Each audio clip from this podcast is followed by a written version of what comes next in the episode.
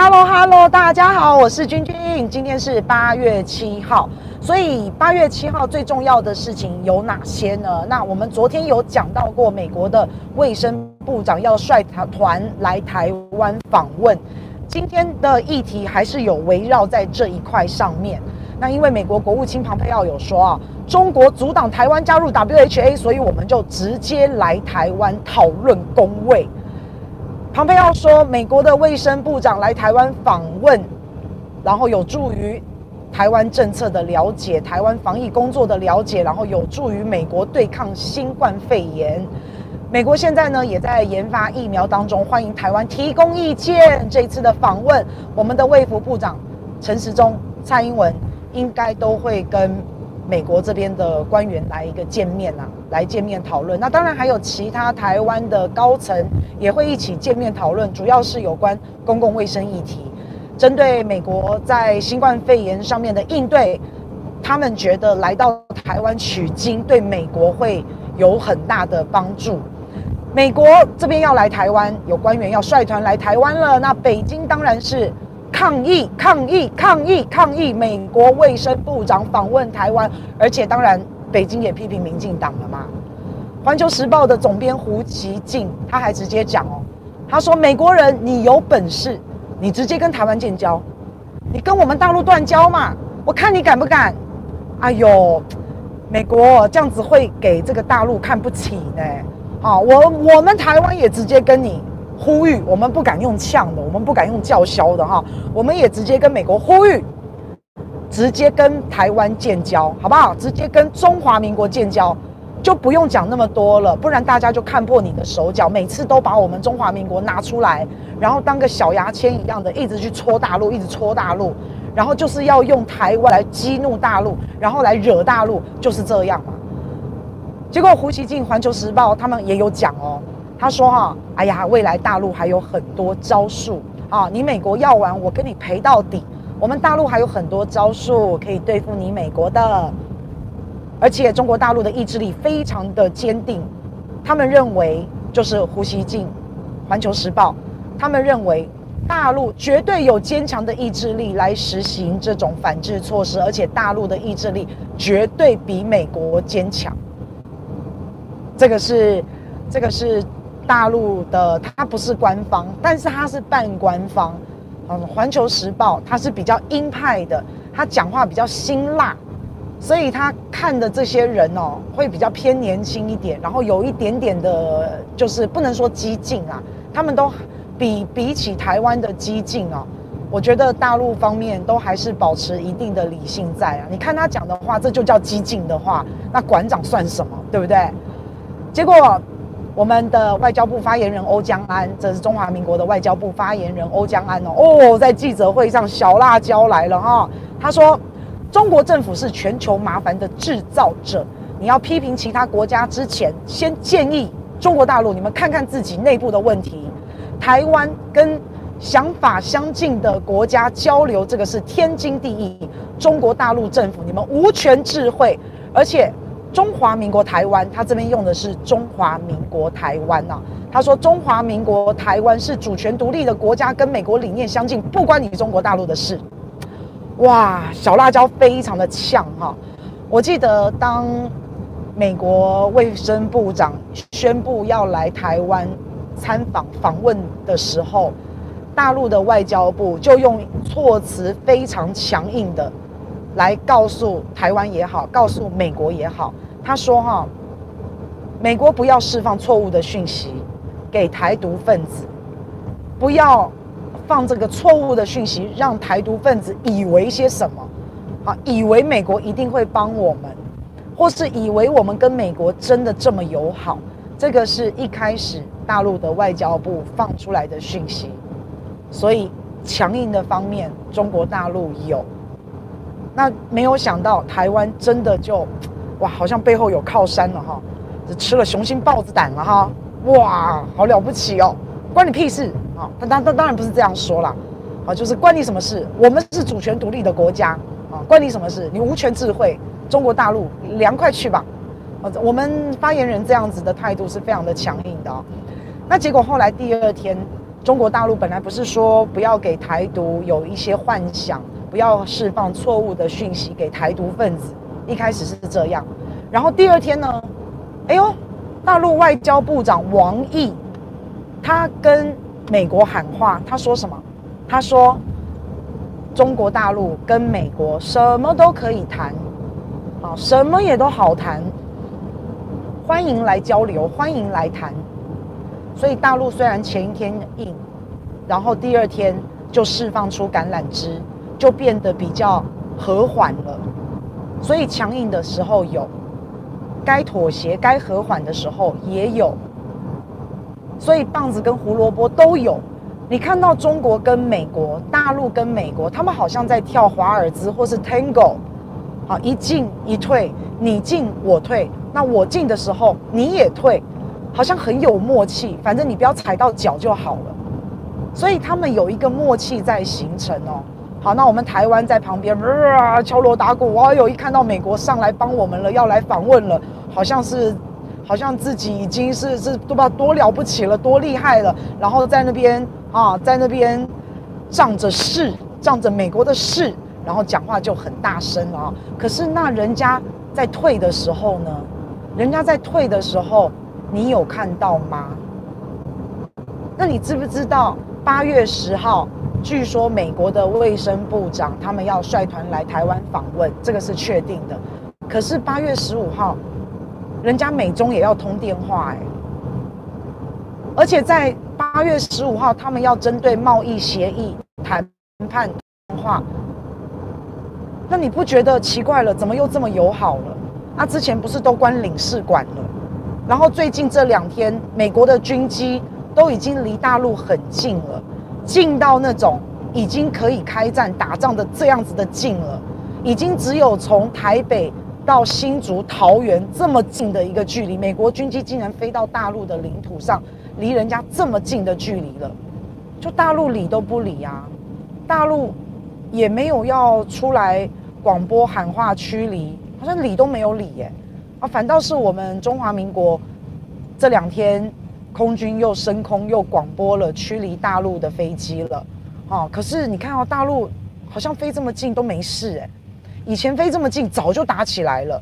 之前记不记得有那个军机擦撞事件？那个时候的军机擦撞事件还没有现在飞得近哎。然后领领事馆也总领馆也关了。你有没有觉得，其实美国没有真的那么强硬哎？美国真的强硬的部分在哪里？在嘴上，他的嘴上都非常的强硬。台湾真的要做马前卒吗？台湾真的要真的要去当牺牲品吗？大家都很担心哦，台海这一块会打起来，台海这一块不知道会怎么样，大家大家都很担心哦。尤其像我们昨天空军就广播驱离共军嘛，昨天美国的侦察机也通过巴士海峡嘛，美军的空军这两天连续两次都非常的逼近中国大陆，大家似乎都有动作。再来，从一开始的贸易战、科技战、华为、抖音等等等等，关总领馆等等等等，大家都有动作，可是大家又都很克制，大家都没有越过那条红线，大家都在试探，而且大家都小心翼翼，因为没有任何人想打仗，最终来说根本没有人想要打仗，所以你现在看到气氛很紧张，打给龙化修，但是到底会不会打，不晓得。可是，如果台湾只一昧的、一昧的抱川普大腿，一昧的反共，然后一直骂中国，一直一直在那边挑衅中国，一直在戳中国、刺中国，你真的不晓得美国大选选完以后，换了拜登总统会怎么样哦？我跟大家报告，虽然现在美国的一个竞选的策略就是反中抗中。民主党、共和党，不管是拜登，不管是川普，两个人打的都是反中抗中牌。可是其实拜登哦是亲中的，他一直以来表现出来的都非常亲中，只是他看到哦亲中好像好像不太可行哦，不太可为哦，他才改变方向的。可是我跟你保证，不管是拜登，不管是川普，他们只要一选完。马上跟中国大陆好朋友手牵手放烟火，绝对是这样，因为他们都是生意人嘛，那既然要做生意，请问一下，全世界最大的市场在哪？就还是中国啊。所以这个是无可避免的。而且你不要说川普是疯子，就算之前不管是希拉蕊也好，不管是奥巴马也好，他们的竞选政策，他们的一个在竞选的时期时间，他们都有打中国牌，他们都有在反共反中都有。可是你看看选完之后，没有啦。没事啦，就真的完全没事了，所以台湾真的要好好的想清楚啊！我每次看到台湾的发言都那么的强硬，我我我都我都觉得哇，这个以后万一要和好，都好没有余地哦，都好没有那种转圜的余地哦。是啊，我都好好，就是难难道真的一辈子都不要跟中国大陆合作交流来往？难道一辈子都不要吗？我知道民进党非常不想跟大陆有任何的来往，因为你要台独嘛，你台湾要独立，你如果台湾跟大陆常常交流，台湾常常跟大陆有通两岸通婚，有交流，然后你娶我，我嫁你，然后大陆在台湾的人越来越多，那这样子怎么怎么台独啊？独不了了嘛。台湾跟大陆的生意往来越来越多，然后嫁娶人民的交流越来越多，那就独不了了。要独立就一定要切断，不但是历史，还有现实上面真正的切断，那个才有可能独立。所以我知道，想要台独的人一定非常非常排斥跟大陆有任何的来往。可是你真的有可能完全不来往吗？他、现在形势比人强啊，所以你你如果真的这样觉得的话，那我也很想要问一句：那为什么美国不跟中华民国建交？我们也不能说建交啦，我们应该说恢复邦交。那为什么美国不不这样做？所以不是我们台湾哦、自己在喊爽，自己喊得很开心，我们是主权独立的国家。我当然承认我们是主权独立啊，对不对？但是不是说我们喊爽喊得很开心，自己在那边自嗨这样子，在那边呱呱呱，不是这样的。国际情势就是形势比人强。那我们该怎么处理？民进党该怎么处理？是一直洗脑年轻人，一直洗脑他们，然后让他们有一些错误的观念，然后再送他们上战场，然后他们为了一个错误的观念、错误的历史，然后这样子去打仗。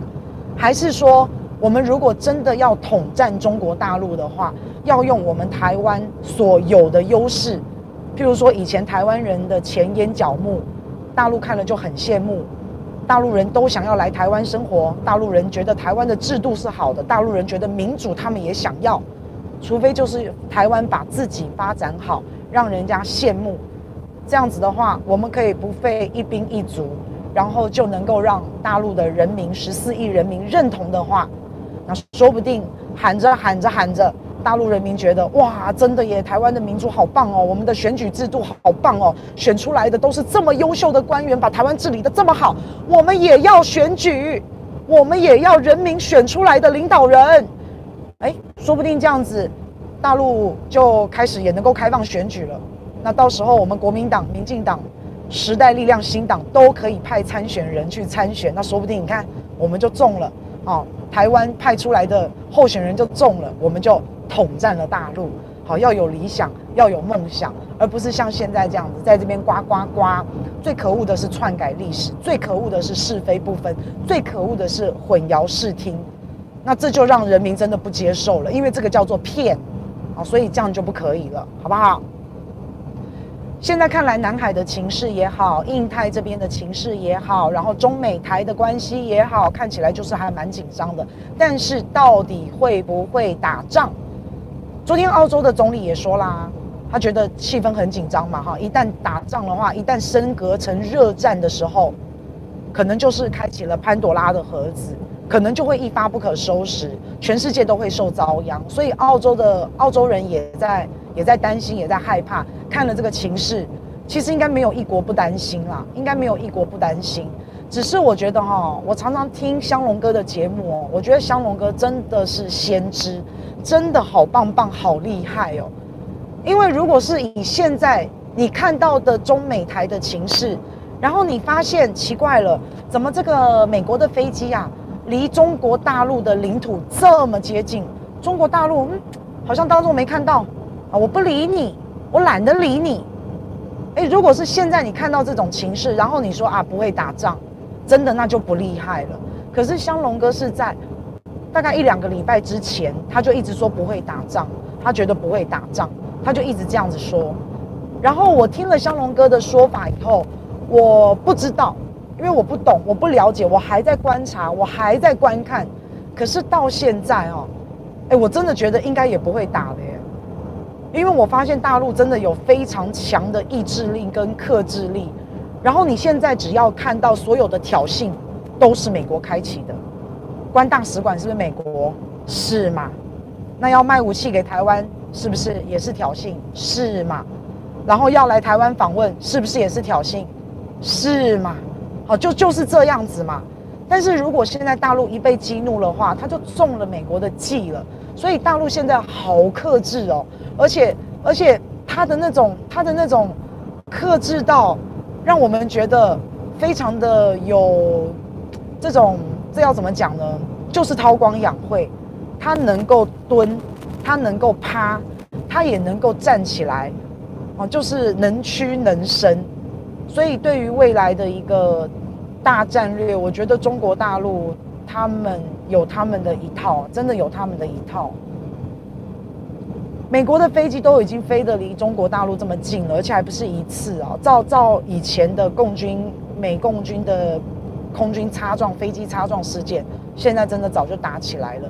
可是每次你看到现在美国挑衅，我都有一种哇完蛋了要打仗了的那种感觉。我就说嘛，从华从一开始的贸易战啊、科技战啊、华为啊，然后一直不断的刺激啊，然后疫情啊等等等等，到到最后关领馆。我都觉得，哎呦，每一个事件都让我觉得心头一震，都觉得完了完了完了，好害怕好害怕，是不是要打仗了？是不是要打仗了？我要赶快跑。每次的事件都让我觉得是这样子，可是这些事件又层出不穷，然后这些事件呢，又一步一步一步的越来越厉害，越来越挑衅，越来越严峻，都是美国单方面。我比真的真的我比较没有看到中国大陆在挑衅，那所以中国大陆能够非常的克制哈，我觉得是一件好事啊。包括中国大陆在对反送中的这一些，啊，有一些是暴民，有一些当然不是了哈。那但是他对反送中的一个态度也是非常的克制，所以我也觉得大陆真的在变，共产党真的在改变。大家以前说共产党很专制、很独裁，我相信他们也有过那一段时期，确实有。但是走到现在，改革开放四十年，走到现在，你真的不得不说。他真的越来越改变了。他什么叫专专制独裁啊？他哪有台湾专制独裁啊？拜托，你看我现在被限流了，你就知道，对不对？你看我现在被消失，你就知道，他哪有美国专制独裁啊？切，开玩笑哈。然后你看哦，现在美国不但要派官员来台湾访问啊，啊，美国还要军售，又有又有军售案了，太棒了啊！又有案子要卖给台湾了。来这一次的军售案呢，美国可能会卖给台湾四架。先进的无人侦察机，这四架先进的无人侦察机叫做 MQ 九。那这 MQ 九呢，有什么特别的地方呢？那为什么要说它很先进呢？因为这个 MQ 九它可以航行在空中航行二十四小时，而且超过一万公里的航程哦。最重要的是，它可以挂飞弹，哇，这就厉害了吧？这就厉害了吧？好，侦察机先侦察侦察敌营哦，还可以挂飞弹。我就就很厉害，所以现在就不晓得到底会不会，呃，这个军售军售这样子的 MQ 九的侦察机给台湾，反正现在还在谈呐，我们就拭目以待吧。那如果说这一次，这一次如果说要卖侦察机给台湾，那当然还是冲着大陆嘛，那还是会因为要刺激它嘛。不过我们现在哈，趁着美国跟大陆哈，他们两边呢一直在那边激起对立啊，他们两边不好闹僵了的这个情况。情况之下哦，我获利的是什么？就是我们以前买不到的武器，我们现在可以跟美国说，我要，我要，我要卖给我，卖给我，卖给我啊！我们也可以，我们也可以从中做做这样子的一些小小的操作。那反正啊，没有人想要打仗嘛。当然，美国的军售台湾武器，又会造成中美双方、大陆跟美国双方的关系紧张又会升级，但是真的没有人想要打仗，所以大陆的国防部长啊和美国的国防部长其实已经通了电话了。那大陆的国防部长跟美国的国防部长说啊，他们对于台湾、南海局势的问题，他们有做一个讨论。大陆要求美国停止释放错误的讯息。那美国就也表示了一下对南海情势的关心，大概就是这样。所以你看哦，两边的紧张气势这么的升温，这么的升高，随时都感觉要打起来了。总领馆都关了，本来那时候总领馆关掉之后，你看，川普不是扬言还要再多关几座吗？也没有诶、欸，好像也无声无息了耶。川普明明就讲了，之后还要关更多的总领馆，他明明就有讲。可是好像就没有动作了耶，所以川普要什么？他要作秀嘛。你第一次关总领馆，大家哇，好大的新闻啊！好，我看到那个央视哦，在成都的总领馆直播，在美国的总领馆直播，竟然同时在线观看人数竟然有两千万人，也就是台湾两千三百万人。他两千万人，几乎所有的，等于几乎台湾所有的人呐、都在看那个直播的意思了。他竟然有两千万人同时在线观看，那这个是第一次关总领馆嘛？他当然会有非常大的新闻议题嘛。那你觉得第二次，现在现在如果川普再去关一个，你觉得他还有新闻议题吗？没有啦，做第二次就没有新闻啦。新闻就是你意想不到的事嘛。所以你看，他就是要版面，我就一直在想说，好啊，你说的哈，因为我把他这句话记得非常清楚。他说他之后还会再关更多，我就一直记在心中。好，我就看你什么时候关。那说不定他之后还是会关，这不一定。可是我觉得他是不会，因为他要的是新闻，因为他要的是版面。所以新闻过了第二次没有那个效应的时候，我觉得他就不会去做。但是我们可以等等看。但是我们可以等等看，那反正，在这个双方这么强烈较劲、这么紧张的态势之下，你看，人家中国大陆跟美国国防部长通了电话，哎，还有通电话，八月十五号还要还要另外针对贸易还要再还要再视讯会议，耶。哦，你都已经这么不好了，你还你还沟通什么啊？你应该要像台湾一样，完全切断关系。不是吗？那为什么还要沟通？那就作秀嘛。好，那中国大陆内部其实也有中国大陆内部的问题呀。怎么说呢？它也有一些疫情，譬如说也要处理。好，它有水灾也要处理，它有它之间的一些问题。我不确定会不会是中国跟美国双方都需要塑造一个外敌，然后来分散自己国内的一些事情的一个注意力。好，我不确定是不是这样。可是你现在可以看到，他们两边就在玩游戏嘛，就在跳 Tango 嘛，恰恰恰恰恰恰恰恰。哦，这不是 Tango，这是恰恰。对，龙赶快啦，反正不要踩到脚就好了啦。跳舞和谐，一进一退，进退有术，这样就好了啦。那现在不只是军方啊，你看他们中美的这个这个在较劲啊，也不只是军事嘛，各方面各个方面。那最近一个大家都知道的，社群媒体方面也是，现在也展开了社群媒体大战。美国要封杀大陆的 App，我们都知道最近抖音有没有？那美国现在还说，我不只要我不只要关你抖音，我还对付你微信、阿里巴巴、中国移动，全部给我滚出美国啊！美国还这样说啊。那现在好像有确定，微软应该是真的会收购抖音啊。那还不只是要他现在计划的哈，还不只是要收购。抖音的美国业务而已哦，他现在要收购这是抖音的全世界的业务哦，全球的一个业务。他现在计划是这样，那不晓得到最后会怎么样，反正我们就继续看下去。本来脸书呢也很喜欢抖音，脸书本来对这种短视频一分钟的这种视频影片，它是不屑一顾的，所以它并没有朝短影片这个方面来发展了。可是哎。看到了，看到了这个抖音啊，没想到这么的厉害。以下载率来说，它是紧追在脸书的后面，所以脸书也觉得哦，这么厉害啊！抖音他也觉得心里酸酸的哦。那所以呢，现在脸书也发过发展了一款短影片的这个叫做 Reels Reels 短影片。那因为脸书它本来用户量就非常的大，所以当它出了一个新的平台的时候，它很容易的就直接把本来就在脸书上面使用脸书的这些人直接引流到 Reels 去。所以现在有很多的一些名人哦，也都在用抖音了。啊，不，也都在用 Reels 了。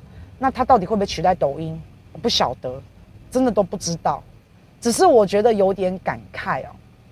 我们前两天才讲过，川普杀抖音的这个套路哦，就是我先放话说我要关你，然后呢，再用媒体的力量说了很多的流言蜚语，然后让抖音非常害怕。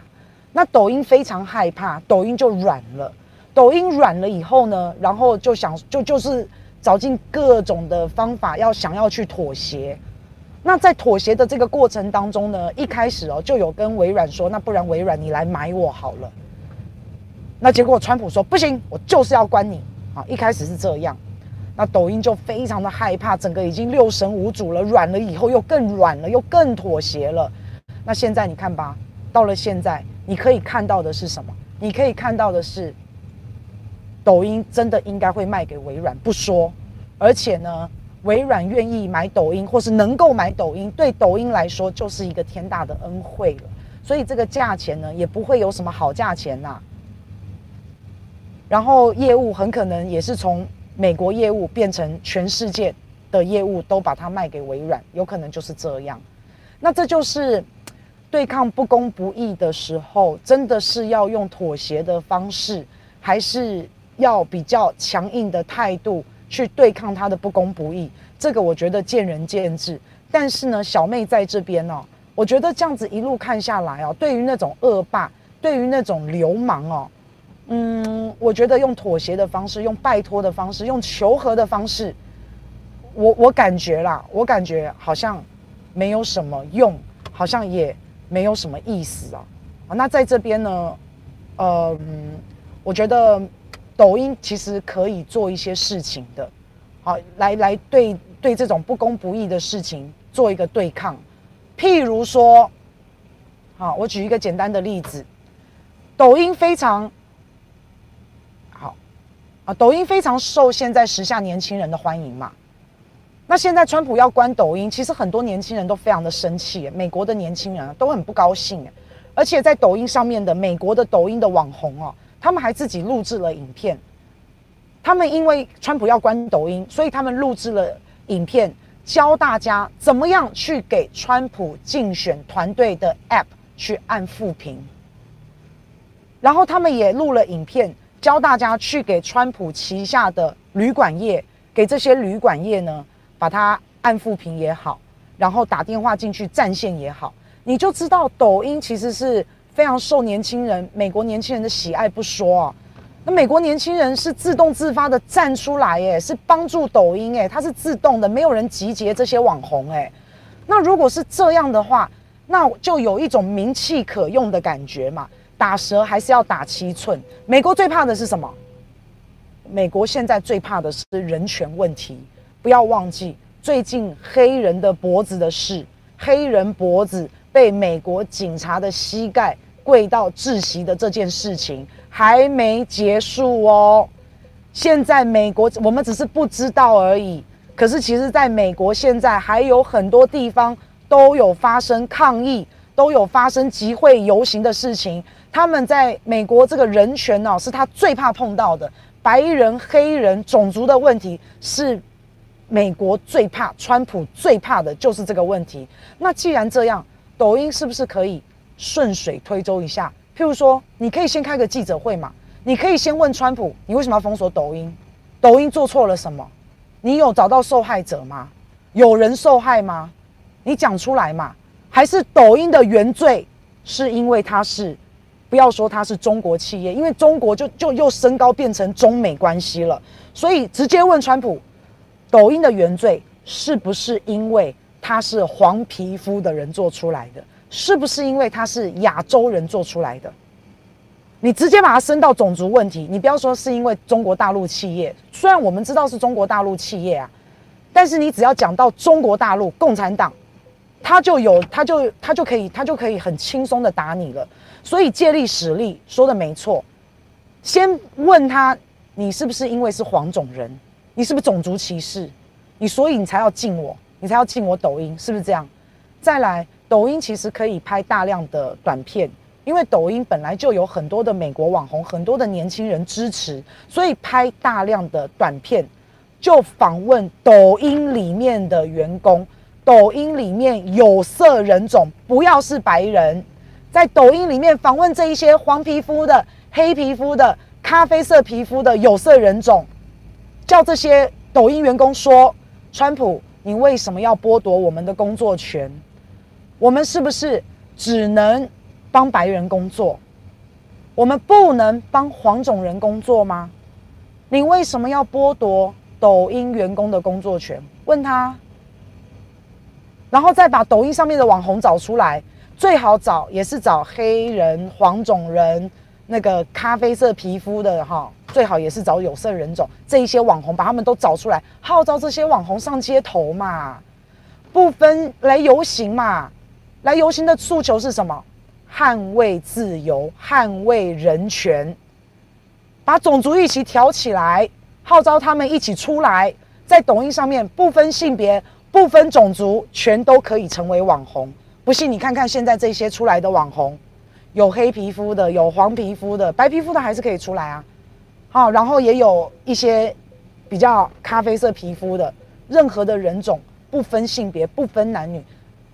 不分人种，只要在抖音上，你都可以成为网红，你都可以拥有的一片天地。所以，抖音你不是属于特定的国家或是特定的企业，不是。抖音是属于每一个向往自由的人，然后用这些网红，让这些用户从抖音上面开始发起，然后不管是不管是拍视频、声援、支持，啊，或是。或是出来集结、游行、办活动，都可以嘛。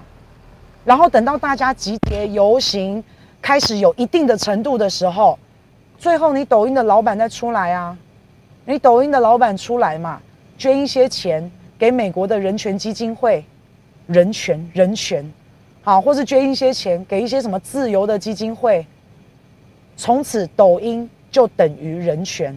抖音就等于自由。现在美国最脆弱的就是种族跟人权的议题，那美国最强大的就是科技跟资本，跟企业。好，所以你用资本的方式，用那种企业对企业的方式哦，你实在很难打得过他。他就像现在就把你吞了嘛。好，那你要从美国最脆弱的地方下手，从他的人权这个议题上面这样子下手。所以还是值得一试啦，好，还是值得一搏啊！总比你现在被一个很烂的价钱，你辛辛苦苦带起来的企业，然后现在这样子被一口吞下去了，啊，这个很可怜呐！啊，那我们再讲到独裁啊，我觉得独裁，你本身就是说你是共产党，我就是一党专制，我就是专政，你讲出来。然后你实行这一套制度，我觉得我能接受。但是我觉得最可恶的是，你明明讲的是民主自由，然后你根本就是行独裁的这样子的制度，这是让我觉得最不能接受的。我们今天在台湾有一则新闻哦，被放在头版哦。这个新闻在讲，曾经担任过厦门社区主任助理。结果呢，被内政部开罚。我不知道大家有没有注意到这个新闻哦？这些人呢，是台湾的一些年轻人呐，他们在厦门的社区担任主任助理，然后就被内政部罚。内政部罚这一群人呢，总共有二十七个，所以内政部认定这些人呢是违反两岸关系条例。所以，对于这二十七个人呢，每一个人各罚十万块钱。这二十七个人就很不服气呀！嘿，你你你怎么会说我我叫我去厦门工作，我在厦门工作，然后你就你就开罚我要要叫我罚十万块，这是什么道理呀？那结果后来今天的判决出来了，这个二十七个民众，因为他们不服气，所以他们就提出抗告。台北高等行政法院就认为内政部呢扼杀了这二十七位这个人民的工作权，还有思想自由的权利，防堵你完全一个不明确的威胁。内政部的理由是：哎，这些人呐、啊，他们去统战呐、啊。他们去中国大陆工作啊，有国安危机啊，他们搞不好会泄密啊。内政部的说法是这样啊，但是我们的高等法院说没有啊，这个是一个很不明确的威胁，没有看到他们有什么造成了什么国安危机啊，也没有看到他们泄了什么密呀，反而很明确的是看到了内政部你影响到人民的工作权呢。其实没有看到这二十七个人有造成任何的威胁，还有他们也没有什么泄密，哎，没有，哎，根本就没有发生，哎。可是你内政部，我们非常明确看到你违反宪法保障人民工作的权利，你不但影响了人民的工作权权，你还钳制了人民的思想自由。在这些劳动契约当中，就是台湾人去到厦门去工作的这件事情，在他们的这个。这个劳资双方当中，他们根本就没有做一些政治性的任务啊。我们台湾人到大陆去工作，我们也没有看到对岸的这一些社区委员要求我们台湾人要为政治服务，都没有啊。而且，对方大陆厦门的这个社区也没有看到有一些公权力或是政治势力介入，也没有啊。这些台湾人到厦门去，他们是。他们的工作内容非常的单纯，他们就是顾问性质，没有影响到国安的耶。那他们为什么要去做这个顾问呢？因为厦门这个社区，他们觉得台湾台湾这个社区的经营管理很好嘛，他们想要取经嘛，他们想要你的经验嘛，所以就请你来当顾问嘛，就请你来当我们的主任助理嘛，就这样子而已嘛。所以内政部你并没有去具体检视人家的工作内容。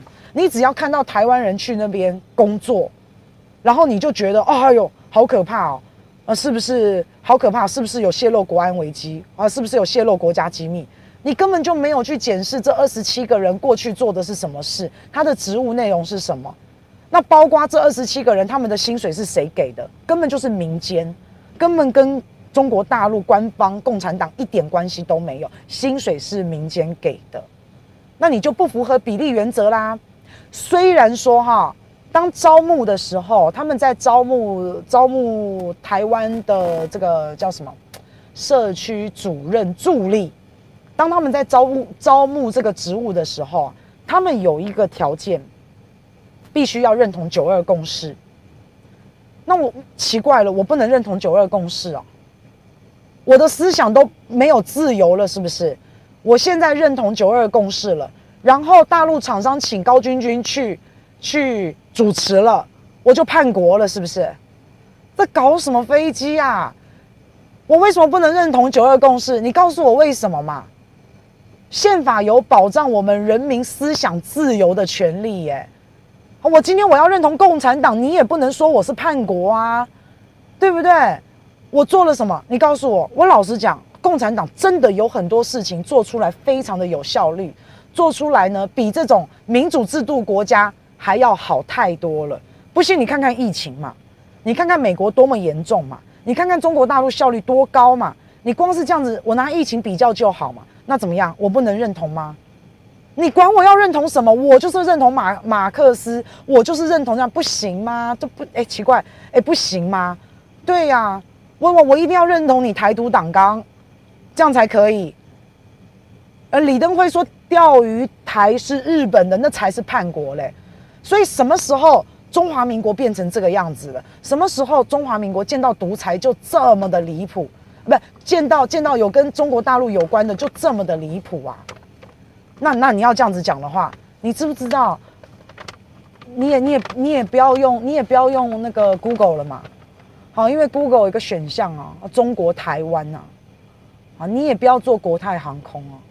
因为国泰航空以前它是讲台湾台北，它现在也讲中国台湾呢。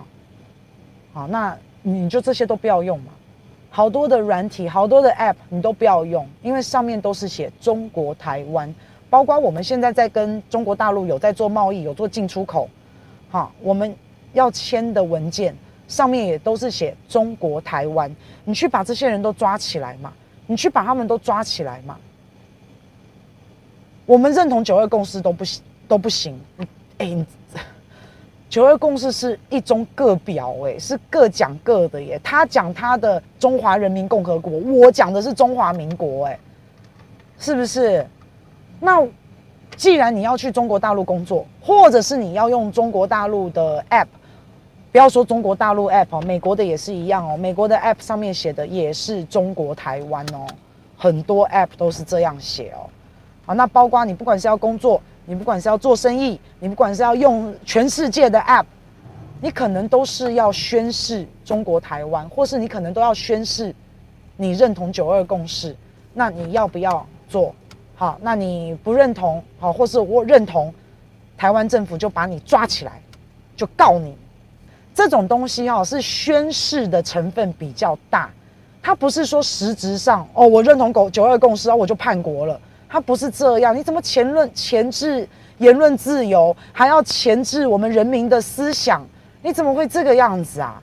你知道宪法释字第四五六七号的释文，这个叫做侵害人民思想自由。你这个内政部，你这个样子，你才是违宪呢，你才是违反宪法哎！你用这些理由啊，处罚这些人民，这些人民被撤销了。啊，他们已经被高等法院撤销了，但是内政部说，我还要继续上诉，我还要告这些人民。他说他一定会上诉，所以内政部还是非常的坚持这样的判决内容，忽视了国安影响，忽视了国安问题，说我们的高等法院没有考量到整体的国家安全，他还要坚持是这样。我现在要跟大家讲，你们现在有在跟大陆做生意的，你们现在有。有在跟大陆哈有有交流的，有往来的哈，自己都小心，因为台湾是独裁的国家，台湾是一个独裁的政府，目前的政府非常的独裁，只要逢中必反，只要逢中他就要把我们老百姓告我们老百姓，抓我们老百姓。我哈因为哈现在出来直播，我跟大家报告，我出国我也不敢出国了，我怕我出国被害啊。你要说我，你要说我太有被害妄想症也没关系啊，我就不出去可以吧？中国大陆请我去，我都不敢去，我都不敢去工作了。现在就是这样啊，所以你看，我们的政府让我们害怕哎，我们的政府真的让我们心惊胆跳哎，我们不知道讲什么会被告，我们不知道做什么会被告，我们不知道做什么会被抓，我们都不晓得哎。这种无形的才可怕，无形的更可怕。当然，这二十七个被告的这一些好朋友，那法院也还给他们了一个公道。目前，目前而已。但是，这二十七个好朋友啊，还是日后要小心。这二十七个好朋友，他们也很感谢法官主持正义，好，非常的中立，非常的超然，守法的好公民，真的从来没有想到会被政府这样子恶搞，欸，所以他们谢谢法官，我也觉得看到这样子的判决，我也觉得对台湾的这个司法哈，有一些基层的，我觉得他们还是很棒。我觉得台湾司法烂烂在哪？可能烂在监察院，烂在比较高层啊。所以现在还要内政部还要继续去告这几个人，那我们就看看告的结果会怎么样。好，所以这些台湾人呢，只是去当个社区助理主任。薪水是来自民间，也不是政治机关给他们薪水的，这样也要被告。大家人人自危，大家小心谨慎，真的是太可恶了，真的是太夸张了。所以言论自由也没有，工作自由也没有，思想自由也没有，我们都很害怕。所以这样子的国家，这样子的一个政府。有，这这才是独裁吧？所以不要打着民主反民主了，不要打着民主反民主，阿内姆汤啊，这样子才是真正的独裁啊！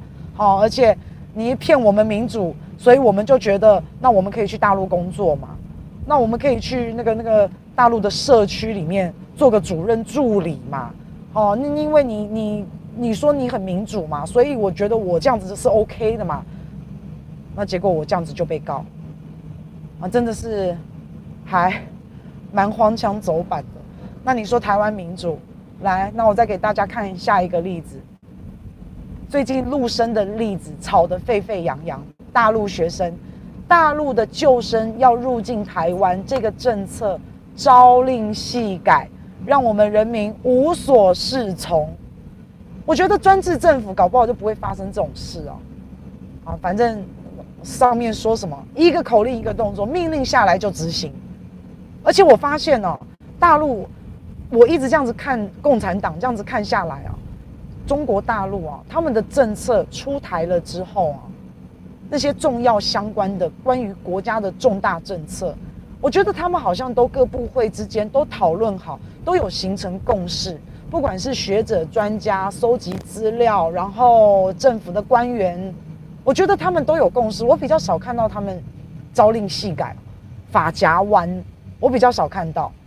可是台湾是是，哎呀，几乎这个法夹弯的没有，我才觉得奇怪的。而且政策都是非常模糊的。譬如说，你很重要，你来到台湾，你就可以不用隔离。那要看你重不重要。好，那重要的定义是什么啊？就我不知道是谁认定的啊，可能防疫指挥中心认定吧。他认为你很重要，你就重要。那他认为你不重要，你该死，你是陆生，你是小明。他认为你该死，你就该死。所以就没有一个规范的标准。他没有一个统一的标准的时候，我们就无所适从，一无所适从就会乱七八糟，一定是这样的。所以大陆学生来台湾就引起很多质疑啊。前天教育部说是陆委会的错，然后陆委会说啊，因为我有两岸的考量啊。然后教育部本来在开记者会，他本来要开记者会，他在开记者会呢。之前，他就接到一通行政院的电话，所以就发夹弯。所以教育部本来是倾向让这些陆生可以回来台湾，他们不是要来台湾哦，他们是回来台湾哦。他们本来就在台湾读书哦，这些是旧生哦，所以他要回来台湾完成学业，拿毕业证书的也好，把学业完成的也好，要有一个衔接啊。所以本来是要让他们回来的。结果没想到，呃，接了个电话，讲了个三分钟，啊，就挂下电话，哎，不准回来，就这样，就这样，哦，然后原因理由呢？那当然，在这么短的时间内突然说不准回来，他也不知道要讲什么原因跟理由，所以他就说啊，那个是陆委会叫我们这样做的，啊，陆委会，啊，陆委会说啊什么？你你你把这个球推推推给我，你把责任怪到我身上，你怎么可以说是我呢？啊，我呢也是因为考量，那是因为你们教育部，你们都没有考量疫情，没有考量两岸政策，啊，他就把球又再推回去嘛，反正就是就是互相骂嘛。然后最好笑的是陆委会说，咋这个是大陆设置障碍，他一开始说是大陆设置障碍，啊，反正就推嘛，就推嘛，啊，陆委会说是你教育部啊，教育部都已经说学生可以回来了，但是陆委会不准啊。然后陆委会说：“那怎么会这样讲呢？哦，那都是你陆，都是你教育部啊，你教育部怎么样怎么样？然后一开始是说，那都是大陆啊，都是大陆设置障碍，阻挠大陆学生来台湾。啊，他一开始是这样讲，后来就改口了，后来就说啊，是疫情啦。好，然后教育部没有考量到疫情啦。好，好像讲的教育部，好像讲的教育部很很很不会顾全大局的那个意思哦。啊，然后所以责任是在教育部啊。哦，还这样讲。”反正就推来推去，推大陆，推大陆也不接球，然后就推教育部，然后再推推推。那我就觉得奇怪了，你陆委会说是大陆设置障碍，不让陆生回来，那所以你就要配合吗？所以陆委会你就要配合吗？陆委会你现在跟大陆是一个鼻孔出气吗？你陆委会你现在是大陆 say 喊的吗？中华民国的陆委会你现在在听大陆指挥吗？那大陆设置障碍你就听了嘛？所以你就不让他们回来嘛？那你就听了嘛？那你怎么那么奇怪？你为什么要那么听话？你还反共？你还抗中？你为什么要那么听他的话嘞？难怪人家叫你绿共绿共绿共嘛，是不是？你根本就在跟他一起唱那个，跟他一起一唱一和嘛，一搭一唱嘛，你根本就是这样嘛。哦，那你如果说真的大陆真的有阻挠这些学生回来的话，你还是可以不要阻挠啊，你还是可以说大陆阻挠我中华民国，我欢迎你回来。你看共产党多可恶，大陆多可恶，你就可以这样子啊，你刚好给他个回马枪嘛。不是这样吗？所以你反而去听大陆的话，大陆阻挠你就你就好，那你你阻挠，那我也阻挠，你反而跟他一起，那不是很奇怪吗？大陆如果真的有阻挠，那你就让大陆去，好让这个大陆的学生，让这些陆生看清楚大陆的真面目，看清楚大陆怎么那么可恶，你就让大陆去承担这个舆论嘛。那结果你你跟他是一起的，你跟他站在一起的，所以就哈绿共绿共，你就是绿共，你这个逻辑从头到尾都说不通。你民进党的官方，你们绿共，你心里你早就有原则了啦，你早就有一把尺了。就像我之前讲的，能不交流就不交流，能不沟通能不沟通，能不开放就不开放，最好大陆跟台湾都不要有任何的接触，这才是真相。对不对？哎，有点出息好不好？啊，不要怕大陆，大陆阻挠，我们要帮助这些学生，应该是这样的态度才对嘛。啊，所以，嗯，不知道。那吵来吵去，到了最后，结论，结论是什么？结论就是政治凌驾学生利益。结论就是大陆学生就是不能来嘛，就是这样嘛。啊，所以你就可以看到了，真是乱象丛生啊。我们自己的内部的一些机构、这些机关都没有先讲好，就一个一个急着出来开记者会，一个一个急着出来曝光抢镜头，一个一个急着要上媒体。那你们自己内部都不讲好，陆委会啊、教育部啊、行政院啊，因为那个电话是行政院打来的嘛，跟教育部讲说不能让他们回来啊，所以你看我们自己内部都没有沟通协调好，反正陆生来台遥遥无期嘛，那现在境外生也要来抗议了。所以你就可以看到，我们常常政策都是这样哦。呃，这个这个事情已经不是一次两次了，也不是一天两天了。你就可以看到中华民国的这个所有的部会，它的沟通协调是有问题的。